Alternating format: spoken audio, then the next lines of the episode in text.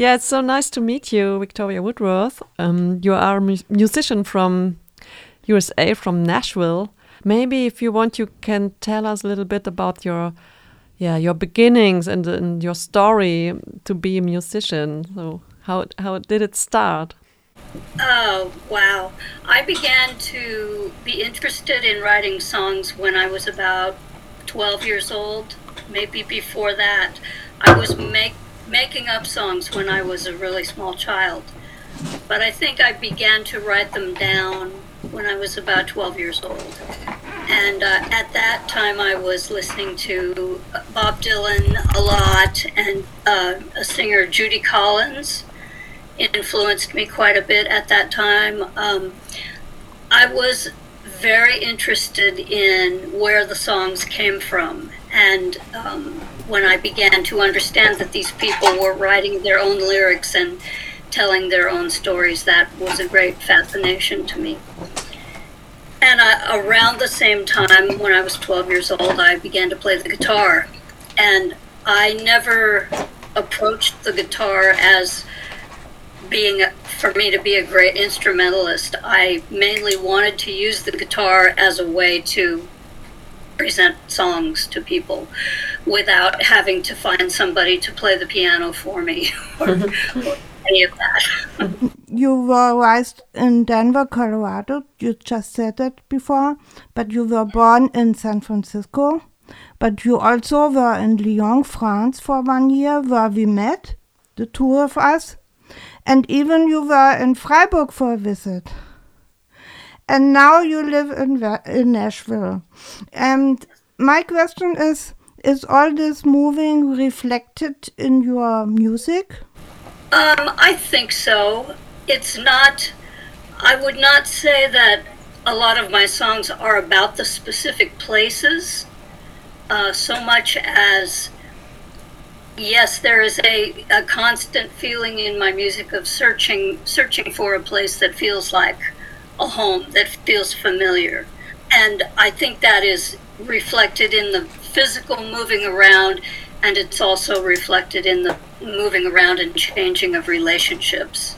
I think that is very much the center of where my music comes from, yes. And did you find your home finally?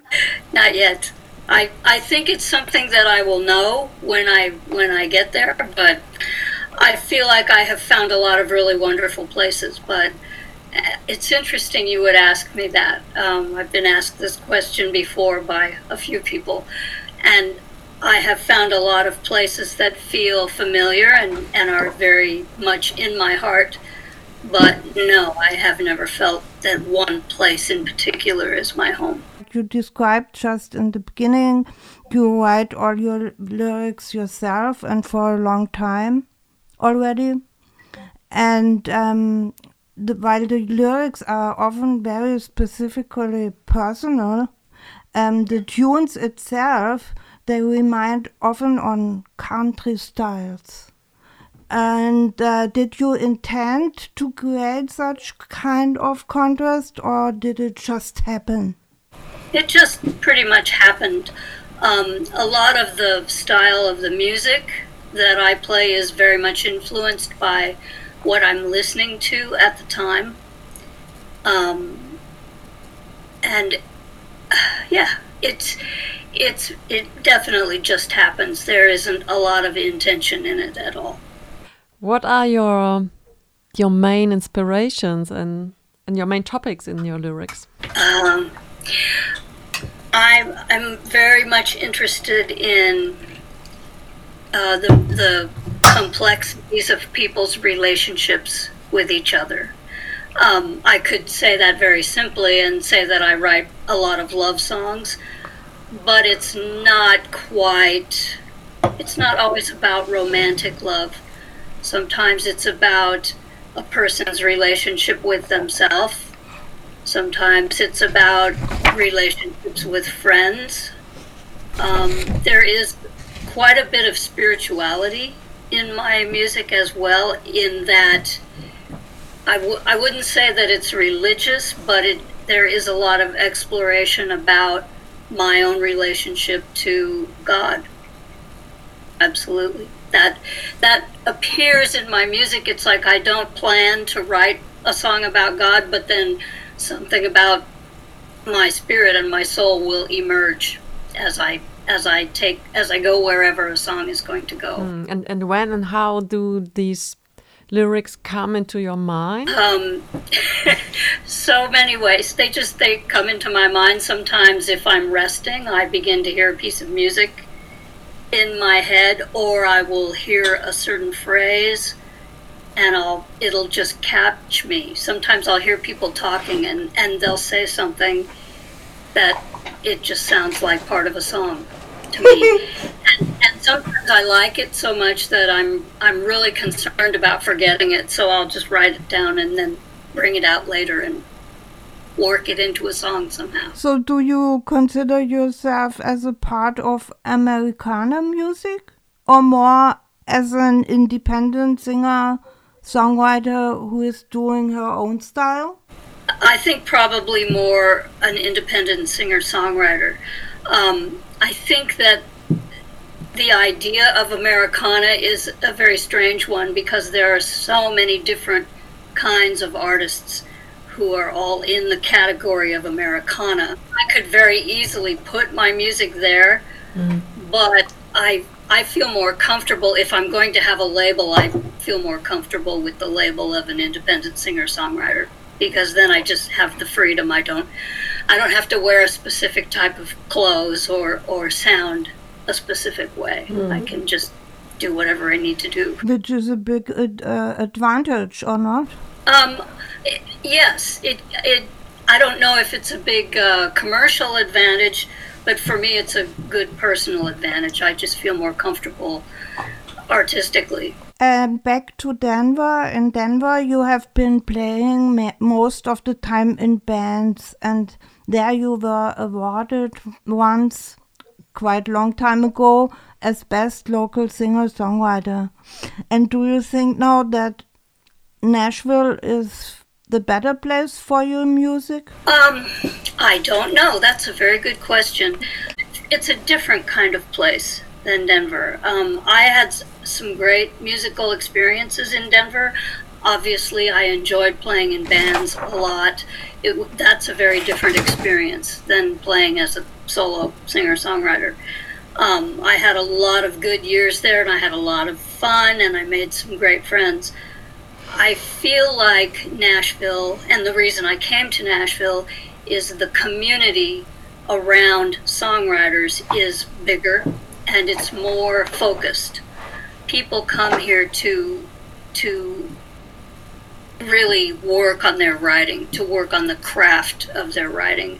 And I wanted to do that. I wanted to write better songs, and I felt like I had more of a chance and more of a proper environment for doing that here. Is there the, the spirit and soul of, of Johnny Cash? Is it anywhere in Nashville? Or is it just a cliche for us? Absolutely. Uh, the spirit of Johnny Cash, the spirit of many, many great writers mm. who have come before us. Now the spirit of John Prine is here too. Mm. Very strongly, very strongly. He lived here, and so many people in this music community loved him very much. And it's very sad that he's gone, but his spirit is alive and well, and his music is alive and well here. And how about the spirit of Taylor Swift? is she? I mean, is she? Is she rather? Is she adored of of the scene, or rather ignored, or even disdained? I don't know. She's beloved. She's adored and okay. beloved. Um, she exerts such a positive influence. Generally speaking, she's a very strong young woman and very positive young woman. And I would say, as a city, Nashville is so proud that that she's she's from there that that you know she's beloved she's a hero here definitely are there already streets named after her? Not to my knowledge but i don't know all maybe when she's dead. When she's dead. Uh, but there's a street uh, named uh, after rosa parks and martin luther king I can assure you. I hope so. And maybe Johnny Cash as well, maybe. I don't know. I didn't see it. There's a fantastic museum in the in the middle of downtown, the Johnny Cash Museum. It's actually very small, but it's a wonderful museum. Um, very interesting artifacts and treasures and and educational. The, the idea is to teach people who don't really know very much about him to learn more about his life and about who he was. And I, I think that's a good thing. Like you mentioned before, uh, your songs are often about um, relationships or even family affairs in all their variety. Do you feel that music heals? Absolutely, I do.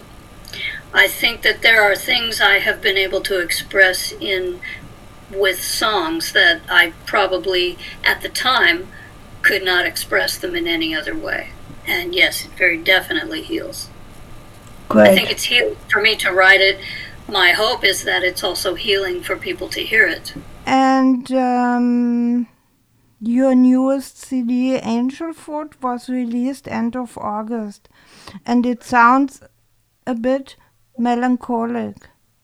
Would you would you tell us a little bit more about this song title and it also is the title of the CD? Yes. Um, there's multiple layers of meaning with the title and with the song. The song Angel Food is about a person who has died and is at their own funeral, watching people at their own funeral. and uh, and the, the angel food is a type of cake that is often served at people's funerals. It's very light, it's delicious. Yes. because because Eva wanted to know what what why this is on the CD. Exactly. So the idea it's it's a double meaning. It's it's referring to the idea of the afterlife. So it's food for the angels, but it's also the word angel food, which refers to a very conventional American dessert that is often served at weddings and funerals. So is, is it especially this cake? It's called angel food. So this with this oh, I didn't know Pink. that. pink buttercream or what is it? Light, uh, white cake. Um, it can have frosting on it or not, but it's, I mean, it's a very common, common type of cake, and you often eat it at uh, funerals or weddings Okay. or birthday parties. It's just, it's kind of a favorite. It's a favorite dessert, and my idea was to have the two meanings of the phrase. Have the one meaning be the cake, but then I'm referring to the cake in the context of people at a funeral who I don't I don't know about funerals in Europe, but fu- funerals in America there's always too much food. It, it seems like this happens because people people come to a funeral and of course they're in grief and they maybe don't know really at that point how to talk about what's happening.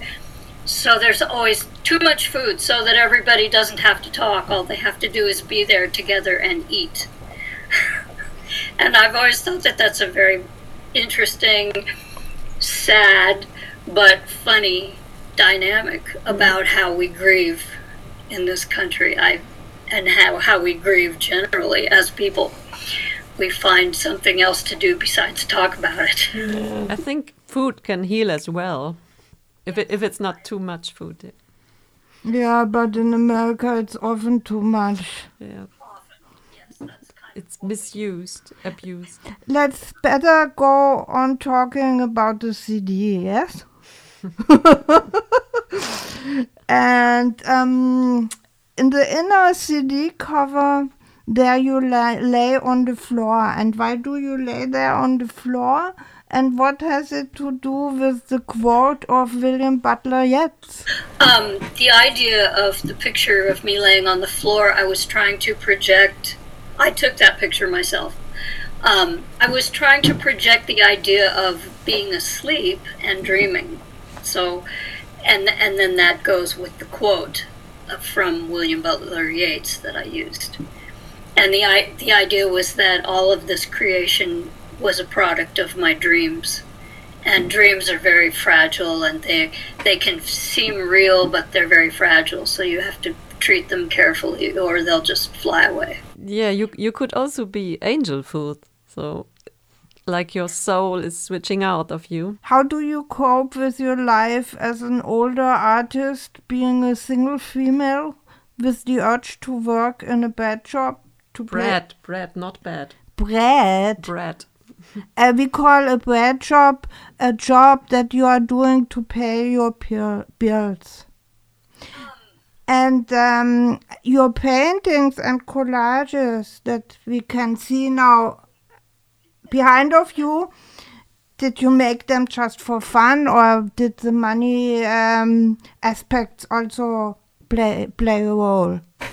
Um, most of the artistic things that I do, they always start out being for fun and being for, simply to express myself, to express things that I, I can't really express in any other way.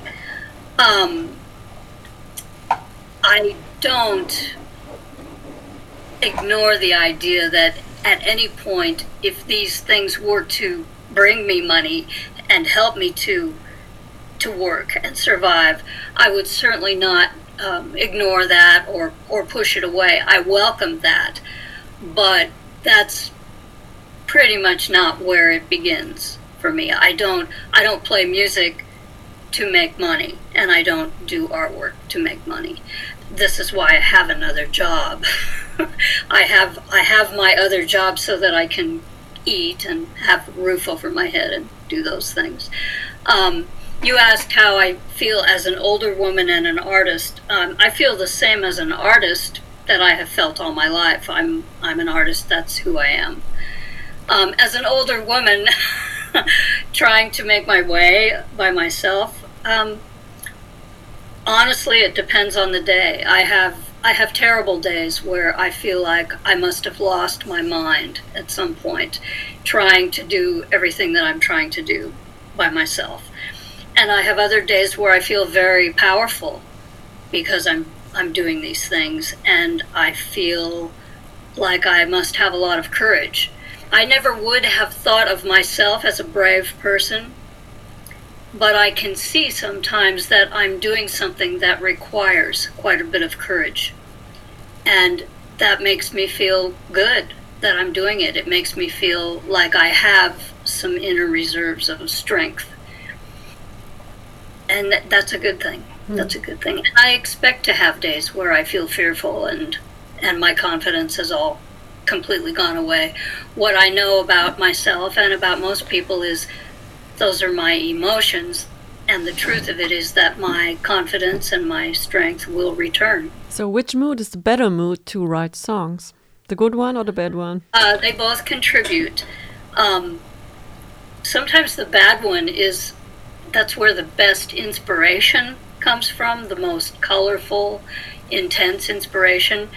Um, but the good mood is better for finishing things and getting getting things to the point where they they feel ready to present to people. And also, the good mood is better for performing. If I'm in a bad mood, I I don't think I put on a very good show. mm. um, yeah, but um, my question was more about uh, the urge to work. And there is the connection with being an older artist because here, for example, it is not so easy the life of older artists.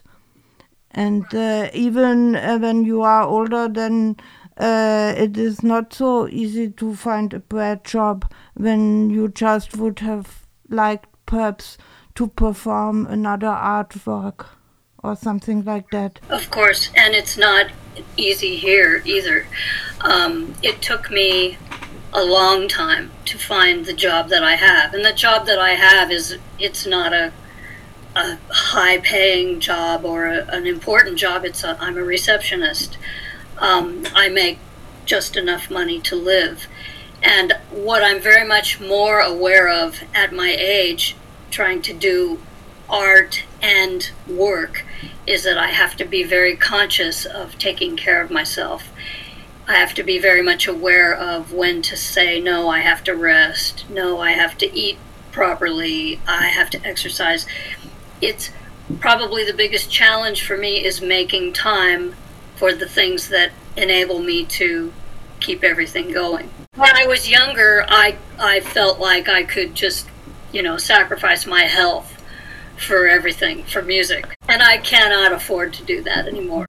Yeah, back to, to, um, to be female, do you think it makes a difference to be female in the music scene, especially in, in Nashville? I don't know, maybe it's a cliche as well that I think that country music, especially, is a male thing. Not just country, rock and roll as well. Yeah. Uh, very, very much dominated by men still. Um, although I do feel that there, there are so many absolutely brilliant women artists, and there always have been.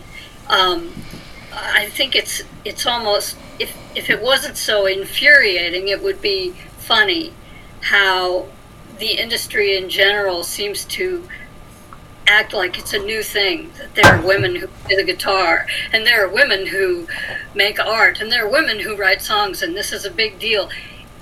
Women have always done these things.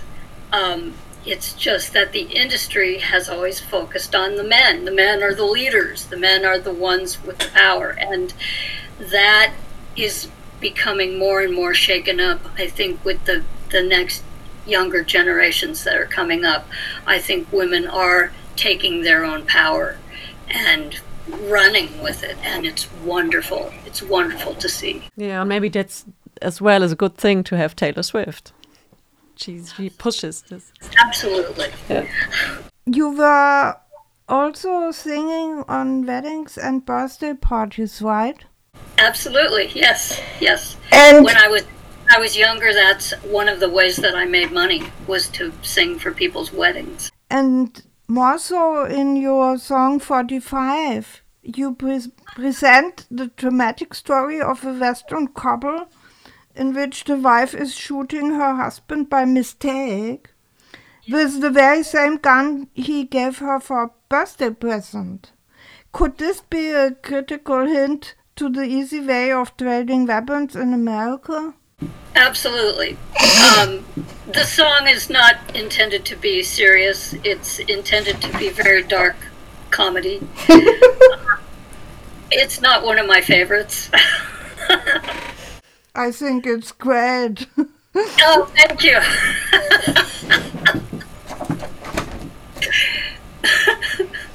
so, what is your favorite? Great. Of all the songs that you could have brought up, I think it's wonderful that you brought that one up. Yeah, because of the trading weapons in America. I mean, you also have, like we have in Europe, uh, increasing amount of shootings and stuff like that. But it, it could also inspire wives to shoot their husbands. I don't think a wife who is going to shoot her husband needs any inspiration from Okay. me. I think it's probably if she's got that in her mind, it's it can happen. Yeah, but she was shooting her husband uh, by mistake. Of course, by mistake. That's Because what they are came- saying always He came late in the in the night, or perhaps even yeah, mo- yeah. early in the morning. You know. I'm not sure. Unexpectedly, he came in unexpectedly, and she thought he was a burglar. yeah, maybe maybe another song. Let's talk about true love. Um, what? Two questions. First one, what does true love mean to you? So, do you have an idea of true love? And the second one, maybe it's the answer. Um, is is the guitar your true love?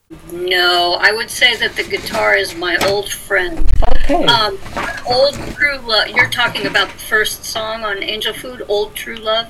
Yes. I just wanted to. Um, old, old, an old true love for this song is something that has been with your life in your life for a very long time, and you can always count on it to feel the same and feel solid. Um, and whether that is an old musical instrument or an old dog or an old a person that you've loved for a very long time, um, it it evokes the same feeling of um, sureness in your heart, and that's that's a it's that emotion that I was trying to go after. Something like security or Yes, security or um, just something that that is always the same and is and it's always good. No no matter what else is going on in your life and in your in your times. It's this like a touchstone. Yes. You say such a feeling is more important or it's getting more important when you're getting older? Yes.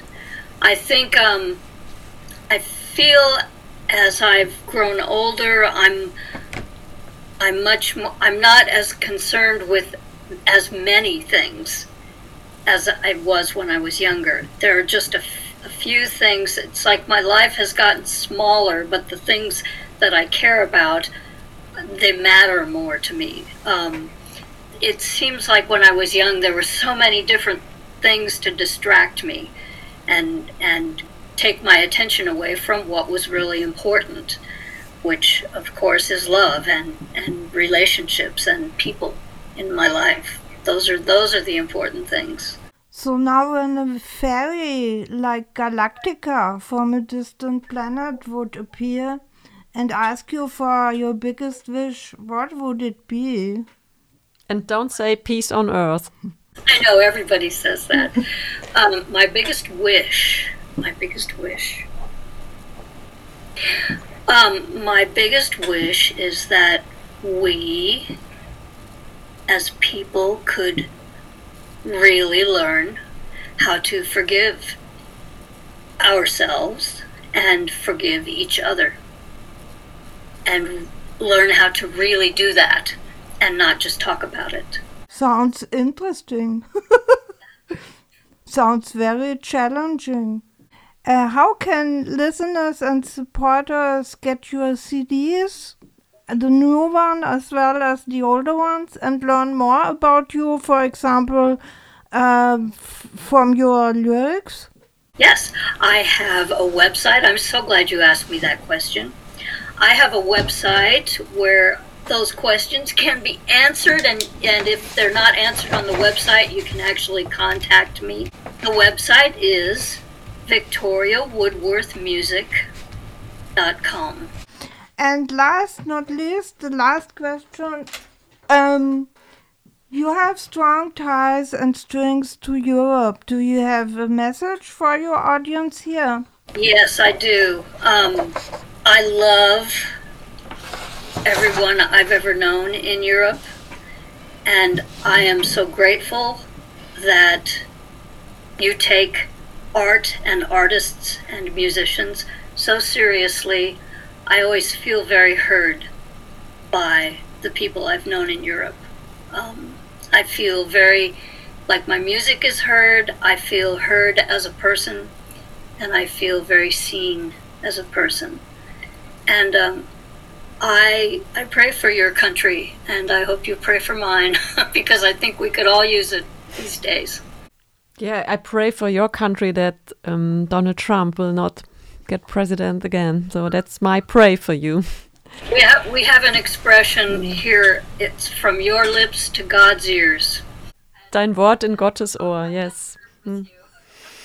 Yeah, that would really be and a catastrophe. Yes, and, and we can hope for ourselves, for Germany or for Europe in general, that the fascists, or in Germany, that the, yeah, the Nazis that's how you should call them, that the Nazis will not get the power. But it, it seems like so far, so it's getting worse. Yeah, they get stronger every That's history. day. yeah, we thank you so much, Victoria. It was very. Thank you for having me, and thank you for doing an interview with me. I appreciate it very much. It was a pleasure.